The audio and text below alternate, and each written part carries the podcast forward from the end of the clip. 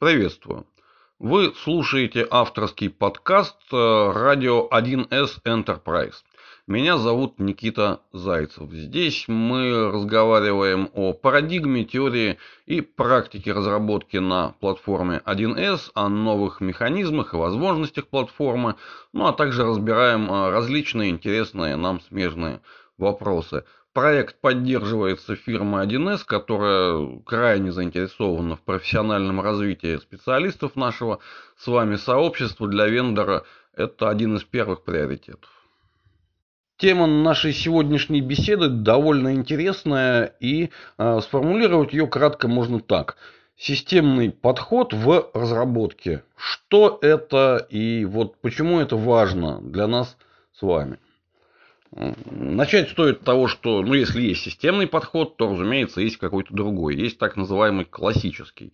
Но, как всегда, это формальные термины. Вот, как знаете, есть базы данных системы управления базами данных, часть из которых называется по старой памяти версионниками, а часть называется блокировочниками. Хотя уже довольно давно нечистых блокировочников, нечистых версионников уже в природе не осталось. А каждая СУБД умеет, в принципе, и то, и другое, просто каждая по-своему. Вот ровно то же самое с подходами. И да, мы говорим только в контексте разработки сегодня.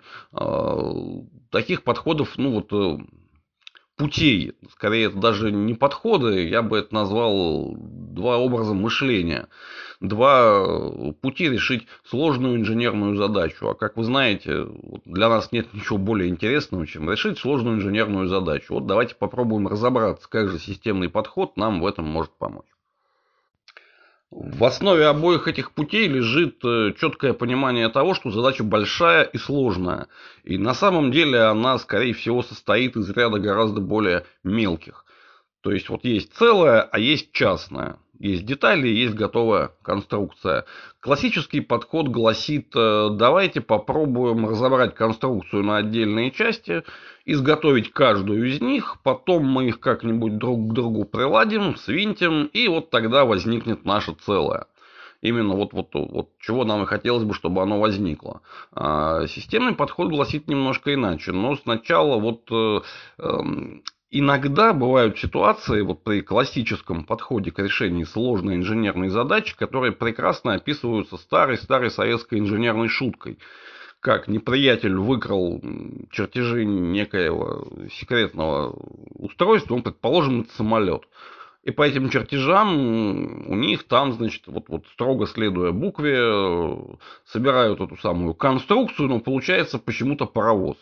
Вот разобрали, собрали снова, еще раз там переводчиков поменяли, все равно получается паровоз. Вот, вот, вот хоть тресни. Хотя должен получиться самолет. И зовут эксперта, человек, который владеет техническим русским, очень хорошо. Откуда-то они его, значит, там извлекают, приводят и говорят, ну, объясни нам, как это вот вообще у вас такое получается. Ведь самолет же должен быть он смотрит и говорит, ребята, а вот на последней странице ничего, вот, вот не заметили, тут вот ручкой приписано после сборки тщательно обработать напильником. Вот тогда, наверное, получится уже не паровоз. Системный подход как раз и призван уберечь нас от вот таких вот ситуаций, когда мы э, за огромным количеством частных задач перестаем видеть целое. То есть мы начинаем видеть деревья, но упускаем из вида лес. Вот, собственно, в этом и разница. Что мы видим, деревья или лес? И системный подход тоже имеет дело с целым и частным. С большой конструкцией, составляющей ее разные мелкие задачи. Только в отличие от классического, где мы идем снизу вверх, собирая из кусочков целое, системный подход нам гласит строго обратное. Давайте идти от общего к частному. И вот для того, чтобы это сделать, есть три, ну, наверное, три всего лишь простых инженерных приема. И вот об этом я сейчас расскажу. Прием первый. Понимание задачи. То есть э, нам требуется понять, а какую же задачу мы вообще-то собираемся решить. Это не такой простой вопрос, как может показаться, потому что на самом деле ведь мы решаем задачу не сами для себя. Э, в нашей профессии мы решаем задачи наших заказчиков. И для того, чтобы понимать, а что же требуется в итоге сделать, какого результата мы собираемся достичь, нужно, ну, вот здесь никуда не деться без э, хотя бы базового понимания предметных областей. Вот без этого ничего хорошего, серьезного, большого, сложного сделать не получится. Просто ну, потому, что мы решаем задачу для этих вот людей. И нам нужно понимать, что они делают и какие задачи они решают. И для этого, ну, а у нас ведь не просто разработка, мы же не сферические, не в вакууме. Мы разрабатываем довольно определенного рода программное обеспечение. Экономическое, деловое, автоматизация э, деловых процессов наших заказчиков. Вот наша специализация. Следовательно, требуется вот, ну, базовое понимание о том, что есть вообще экономика, что есть бизнес, как он устроен на базовом уровне. Тут не надо быть экспертом, отнюдь. Но нужно хотя бы немножко понимать, что это такое. То есть, вот нужна основа. Без этого понимания перевести задачу на понятный для нас язык уже, наверное, не получится. А, и да, в техническом задании все может быть описано просто вот от и до. Но если мы не понимаем, что мы делаем, вот, вот мы не понимаем, какую задачу решаем. Да, можно сделать все как написано. Но результат вот э, может получиться абсолютно иным а, от того, что же на самом деле ожидалось. Просто потому, что мы не задали там, пары вопросов, уточняющих нашим собратьям по цеху бизнес-анализа. То есть нам нужно понять задачу, задачу, которую решает наш заказчик. Это важно. Не какую задачу решаем мы, мы решаем его задачу. Вот надо понять, а в чем его задача заключается. И из этого понимания уже это почти половина дела на самом деле. То есть правильно сформулированная задача, правильно сформулированные вопросы уже всегда содержат в себе, ну, ладно, не половину, хорошо, треть ответа, но мы уже ее получили. Вот это вот один из первых трех инженерных приемов системного подхода. А Второй принцип, э, я бы его назвал так, выбор инструмента. И здесь тоже очень важно понимать, что а, здесь не идет речь о том, чтобы вот э, из какого-то волшебного патронташа достать некую серебряную пулю и зарядить ее, и тогда все полетит. Нет. Конечно, пули можно отливать из серебра, но для этого свинец годится ничуть не хуже. Под инструментом а, я здесь больше имею в виду, какую из ранее наработанных практик, из ранее наработанного опыта, ранее сформулированных для себя шаблонов нам нужно выбрать для решения конкретной задачи. Ну вот давайте теперь перейдем к конкретному примеру и разберем, ну, обычно все-таки я любимое свое, э, как пример использую, интеграция. То есть нам необходимо каким-то образом э, подружить две информационные системы, одна из которых написана на платформе 1С предприятия, подставим здесь любую конфигурацию, вот, вот вашу любимую, не суть важно. А вот другая система написана кем-то другим на другом стеке, но у нее, у этой системы есть программный интерфейс, через который можно с ней общаться. И вот нам нужно эти две системы подружить, чтобы из нашей системы туда уходили какие-то данные, оттуда уходили какие-то ответы, вызывали какую-то ответную реакцию. Конкретика здесь, повторяю, не важна. Важен паттерн, интеграция. И вот здесь мы уже начинаем разбирать э, большую задачу на маленькие. Мы поняли, для чего нужна интеграция. Вот здесь я не буду просто это, ну, у нас время, к сожалению, ограничено. Я бы очень детально, подробно расписал, что и зачем, но а, давайте мы все-таки больше на технических вопросах сосредоточимся. А, задачу мы поняли и знаем, что нужно делать. А, и что нужно, вот э, смотрите, а вот теперь, казалось бы, да, вот у нас есть набор уже почти продуманных подзадач, но очень важно еще вот э, выбор инструмента, это в том числе выбор последовательности, в которой мы э, решаем маленькие задачи, потому что это на самом деле важно. Для описанного примера это критически важно. Вот есть другая система, у нее есть API. Но нам надо убедиться, что действительно, если мы к этому API обратимся из нашей системы, мы получим тот ответ, который ожидается.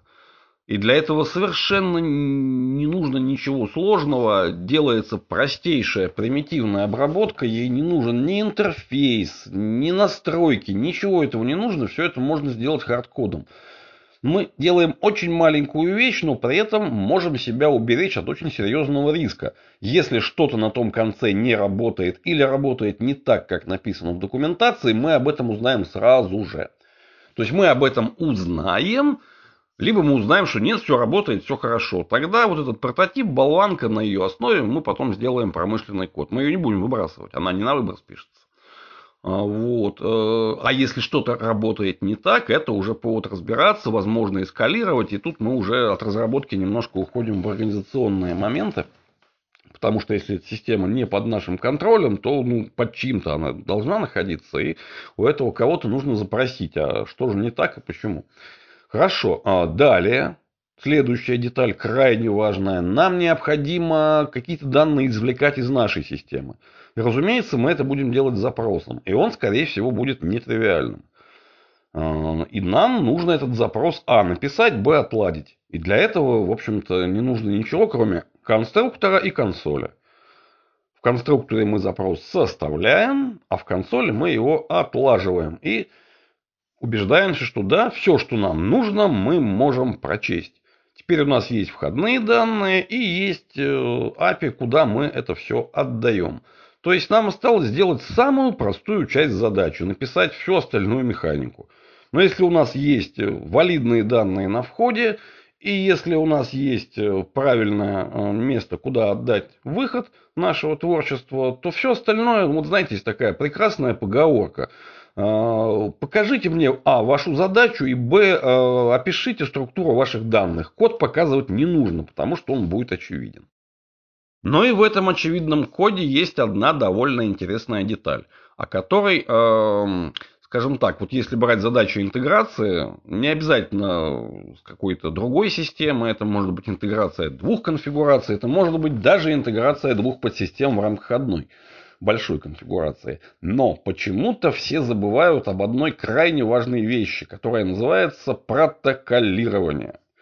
То есть, вот, а что происходило? Вот что же происходило? Что происходило при нашей вот э, э, при нашем взаимодействии с другой системой, подсистемой, да хоть файловой системой, не суть важно. А как это узнать? И как это, вот как, нет, как это узнать, мы понимаем. Но как это записать так, чтобы потом в самый вот неподходящий момент, знаете, чем отличается по-настоящему надежная техника, включая программный код, программные системы от ненадежной? Ненадежная отказывает постоянно, а надежная вот в самый неподходящий момент. То есть надо всегда учитывать, что с какой бы техникой, с каким бы языком, с какой бы средой мы не работали, но отказ возможен в любой момент. У любого механизма что-то может сломаться. Вот опять же в самый неподходящий момент. Но нам надо хотя бы узнать, что же это было, когда это было и где конкретно это сломалось. Для этого служит техника протоколирования – и вот смотрите, а, есть э, прекрасный у нас в руках инструмент, он называется журнал регистрации. Он действительно невероятно мощный и красивый, ну вот поверьте, человек, который изнутри его видел. Вот. Но у этого механизма все-таки есть одна особенность, понимаете? Вот данные, которые мы пишем в журнал регистрации, они пишутся не в СУБД, не в базу данных. Это механизм, который параллельный. И эм, мы не знаем и не можем отвечать, ну, чаще всего, как разработчик, мы не можем отвечать за управление инфраструктурой, там, где будет развернут и работать наш программный код. И мы не знаем, как будет настроена инфобаза, какие будут настройки журнала регистрации, будут ли его как-то архивировать и куда, и не потеряется ли он при этом. Мы знаем только то, что наши данные в нашей базе, вот они лежат внутри системы управления базой данных. И вот ей мы доверяем полностью. Мы знаем, что если мы туда что-то записали, то это там и останется лежать, пока мы сами же его не удалим. Поэтому я вот настоятельно и горячо рекомендую – запись журнала регистрации в обязательном порядке, но в не менее обязательном нужна какая-то параллельная система записи логов, если мы решаем задачи интеграции. В нашем случае этот инструмент будет критично важный.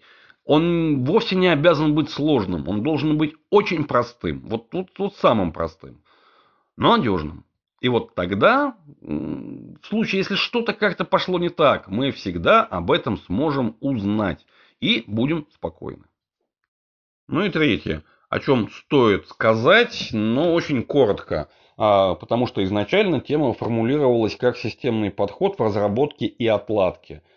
Но, друзья мои, если мы все сделали правильно, если мы поняли и правильно сформулировали задачу, подобрали необходимый инструментарий, написали и отладили вот так вот по кусочкам, маленькими шагами все необходимые детали, после того, как мы все это дело собираем в одну гигантскую конструкцию, отладка уже не потребуется вообще, потому что все уже работает.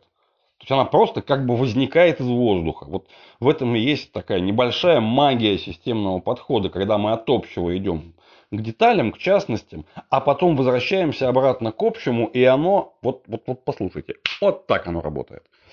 Это действительно так оно и есть. Ну и вот э, небольшое забегание вперед, там, может, на месяц где-то вперед, но это тоже одна из тем, о которой бы хотелось поговорить.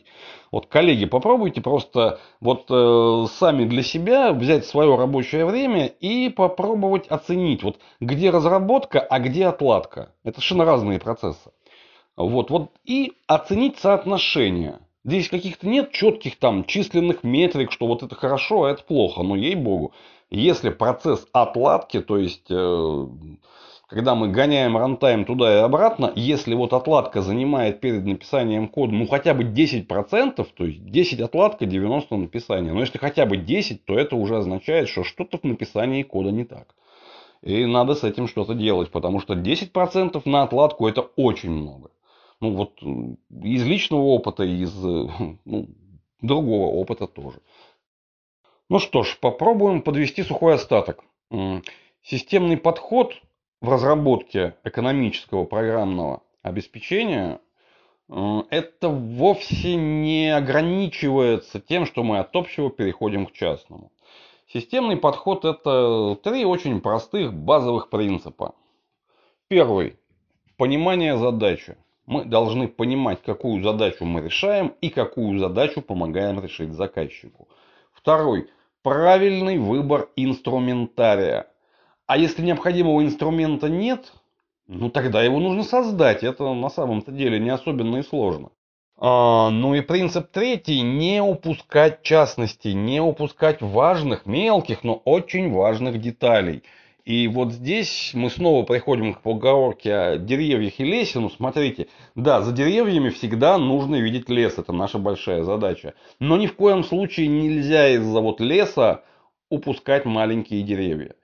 И тогда все получится, коллеги, все получится.